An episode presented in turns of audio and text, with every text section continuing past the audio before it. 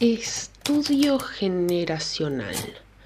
Dícese del análisis de los determinados grupos etarios teniendo en cuenta los aspectos de origen, contexto geográfico y el impacto de los eventos que marcaron la historia de la humanidad.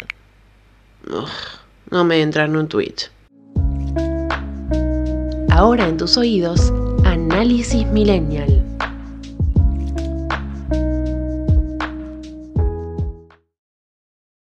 Bienvenidos, bienvenidas al primer episodio de Análisis Millennial, el podcast que busca desesperadamente algo de lógica en todo este delirio generacional. Mi nombre es Julia, amo la lluvia y hoy mi cuarto es un desastre, pero ese es otro tema. En este humilde espacio quiero compartir con vos, que estás del otro lado, el submundo que es el análisis generacional y las múltiples y a veces complejas diferencias que hay entre los grupos y las consecuencias que tienen.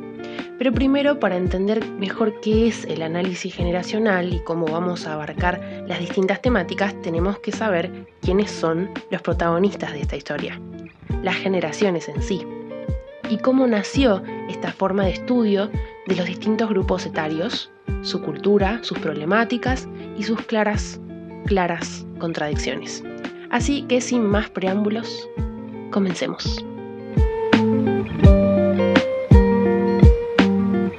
La Real Academia Española define la palabra generación como conjunto de personas que habiendo nacido en fechas próximas y recibiendo educación e influjos culturales y sociales semejantes adoptan una actitud en cierto modo común en el ámbito del pensamiento o de la creación.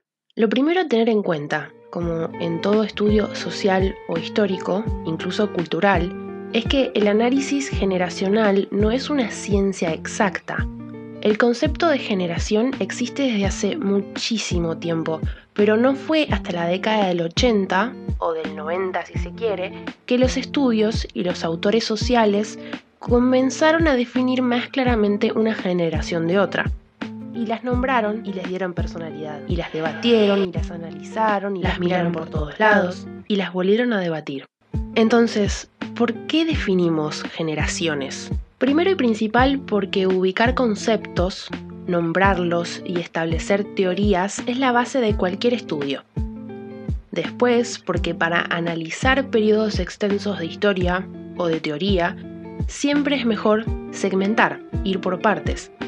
Eso facilita el entendimiento y a la vez deja que otros retomen esos conceptos en el futuro. Los refuten, los acompañen o quizás los ignoren por completo. Y por último, porque es divertido. No es lo mismo tener 20 años en 1921 que en el 2021. Quejarse en 1921 no era tan sencillo como abrir Twitter, aunque podías hablar solo con la pared. Bueno, es básicamente lo mismo. En conclusión, el estudio generacional no es exacto, no es equitativo en todos los contextos y como la mayor parte de los conceptos e ideas vienen acuñadas desde el occidente, especialmente Europa y Estados Unidos, existen contradicciones y superposiciones, muchas, por lo que no hay una guía o una teoría universal. Así que vamos a armar la nuestra. Conozcamos a los protagonistas. Lost Generation o Generación Perdida son los nacidos entre 1860 al 1915 aproximadamente. Sus vidas fueron marcadas principalmente por la Primera Guerra Mundial y la crisis social. Se le conoce como la generación perdida no porque hayan nacido en la guerra, que se desarrolló de 1915 a 1918, sino porque fueron robados de su juventud, de su bienestar y de sus hogares. Se estima que 70 millones de soldados participaron en los enfrentamientos y unos 10 millones murieron en combate. Interbellum Generation, o generación entre guerras, son aquellos nacidos entre 1901 a 1913, superponiéndose con la anterior. No solo vivieron entre las dos guerras, sino que crecieron en la crisis de los 20 y la Gran Depresión postguerra, especialmente en Europa y Estados Unidos. A estas dos generaciones se las conoce como las generaciones tradicionalistas, porque fueron nombradas, estudiadas y catalogadas luego de su desaparición.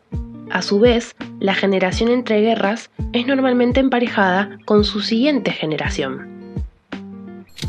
Greatest Generation o la mejor generación, un toque presumidos, fueron aquellos nacidos entre 1910 y 1924. Llegaron al mundo en plena crisis postguerra y fueron criados para participar de la siguiente. Se los conoce con ese nombre gracias al periodista y autor estadounidense Tom Brokaw, es B larga R O K A W, que escribió el libro Greatest Generation en el año 1998 definiendo cómo ellos fueron los sobrevivientes de la depresión y los que llevaron adelante las industrias y el trabajo y la economía, a pesar de haber perdido sus familias, sus amigos y relativos en los enfrentamientos. Primero sobrevivieron la depresión, cuando este país no estaba siquiera preparado para participar de una guerra. Se movilizaron de tal forma que hasta el día de hoy no tomamos magnitud de todo lo que fueron capaces de hacer en tan poco tiempo.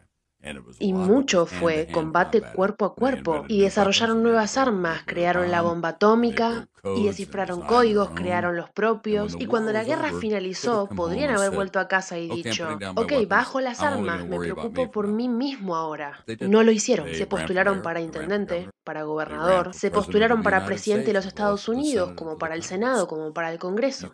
Puedes odiar la guerra y con buen motivo, pero siempre debes honrar al guerrero. Aclaración. El punto de vista de Broco solo considera a la mejor generación como ciudadanos americanos masculinos, dejando afuera así a los involucrados de otros países o a las minorías trabajadoras de mujeres.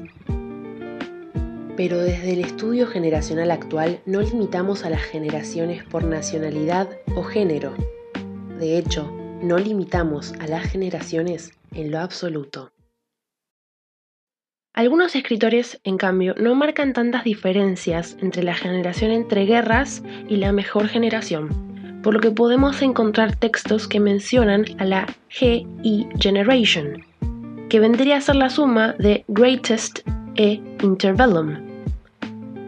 El término fue acuñado por el autor Denis Forbus, F-O-R-B larga U-S, en su libro The IG Generation del 2011. Estás escuchando Análisis Millennial. Quédate un ratito más. A la generación nacida entre el 1925 y el 1945 se los denomina The Silent Generation o generación silenciosa son aquellos que nacieron y pasaron su infancia en la Segunda Guerra Mundial, que se desarrolló desde 1935 a 1945, y se los caracteriza por llevar adelante una vida de pocos lujos y de muchos sacrificios. Son aquellos que sobrevivieron en su juventud, en la posteridad de la guerra, donde la calidad de vida iba en detrimento, en caída, y los encargados, en su adultez, de sanar las heridas de la guerra. Por eso también se los conoce como la generación repobladora. Madres y padres de los tan conocidos baby boomers. Ok, boomer. Y acá se pone buena la cosa. La generación baby boomer, o bebé boom según el traductor de Google, son aquellos nacidos entre 1946 y 1964 y se los caracteriza por haber dado esperanzas y expectativas a un mundo arrasado por las guerras. Nacieron en tiempos de paz, pero no sin consecuencias. En los países beneficiados por la Segunda Guerra se vivieron tiempos de prosperidad y los baby boomers llevaban adelante enormes proyectos y logros científicos y culturales. En los países que, digamos, perdieron, fueron la generación que creció mirando al futuro con expectativas de cambio y progreso. Criados por movimientos sociales como el hipismo y con conceptos como terminen todas las guerras, el baby boomer creció con grandes promesas y un futuro brillante. ¿Y por qué digo que acá se pone interesante? Porque si lo pensás, esta es la primera generación de las que hablamos que todavía está con nosotros. Los baby boomers son tus abuelos, quizás tus bisabuelos, tíos abuelos. Vos me entendiste. Lo que significa que no solo su historia todavía no termina, sino que de los baby boomers en adelante, todas las generaciones son consideradas contemporáneas por lo que el análisis se vuelve un poquito más abstracto y jodido. Nacidos entre el 1965 y el 1979 aproximadamente, llegó la generación X, que si bien no se alejaron mucho de sus predecesores, manteniendo la rebelión hacia las guerras y la actividad humanitaria, son bastante distintos en niveles educacionales y de cultura con referentes en las luchas feministas, la paridad laboral y marcados fuertemente en su juventud por el surgimiento del VIH en los años 90. Los X fueron la primera generación en ser introducida al mayor quiebre de la historia de la tecnología y el invento más significativo de los últimos 100 años, el Internet. La introducción del Internet en los hogares y en el trabajo no solo significó un antes y un después a nivel social, económico y cultural para los países más avanzados, también provocó una aceleración del desarrollo de las personas. Nos cambió como seres humanos, nos permitió cosas que en un pasado creíamos inalcanzables y nos acostumbró a un estilo de vida que, conforme pasan los años, está más y más ligado al crecimiento tecnológico. Por lo que, a partir de los X, cambian las reglas del juego y las generaciones comienzan a ser mucho más cortas y definidas, porque su progreso está ligado al uso, desarrollo y avances del Internet. Así nacen los Senials. ¿Mm? La generación alumbrada entre 1975 y 1985 es conocida como Senials. Sí, es una conjunción entre generación X y los benditos millennials. Esta generación se puede resumir en niños analógicos, adultos digitales. Son los que hoy ven al bebé de 3 años manejando la tablet con total confianza, sin saber leer, y se asombran de cómo en su pasado eso era impensado. Por supuesto, como las otras, estas definiciones están fuertemente ligadas al contexto. No tiene el mismo desarrollo tecnológico un país como Canadá, considerado de primer mundo, que, por ejemplo, Chile. En el vecino de los gringos, el Internet llegó a las universidades en el 1983 y para el año 1995 la mayoría de los hogares tenía conexión a la World Wide Web. En cambio, Chile comienza a comercializar el servicio de Internet en el 95, desarrollándose recién para el año 2000.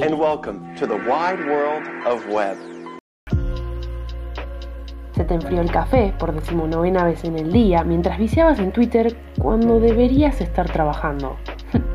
A mí también. Análisis Millennial.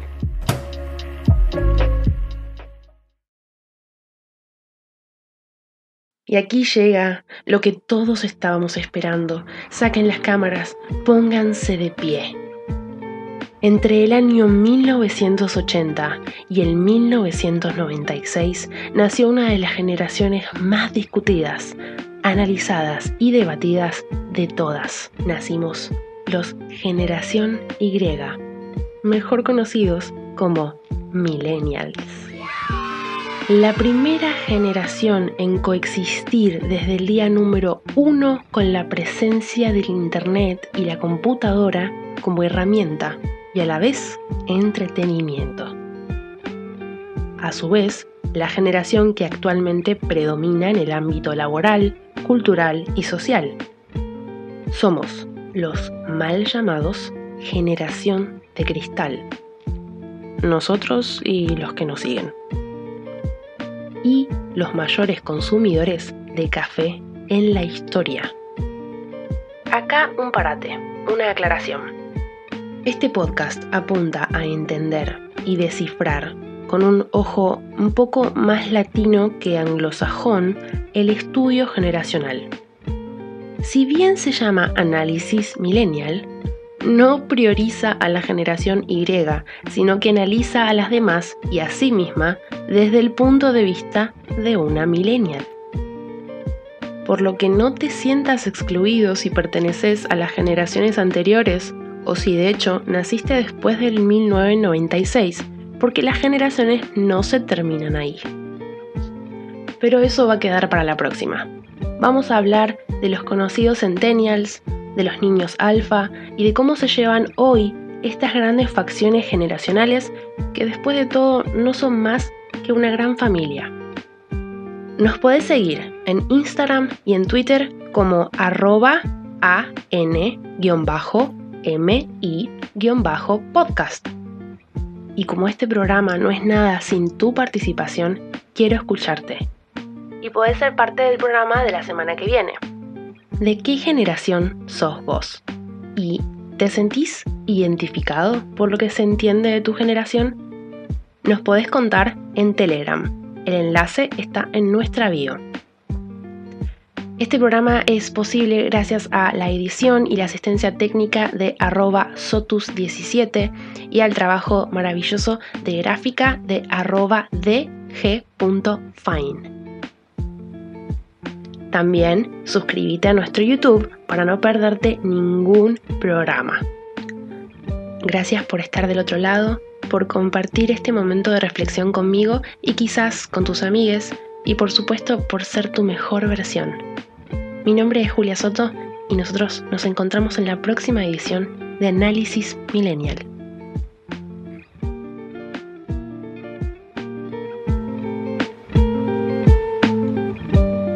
te olvides de seguir Análisis Millennial en Twitter y en Instagram, arroba an-mi-podcast.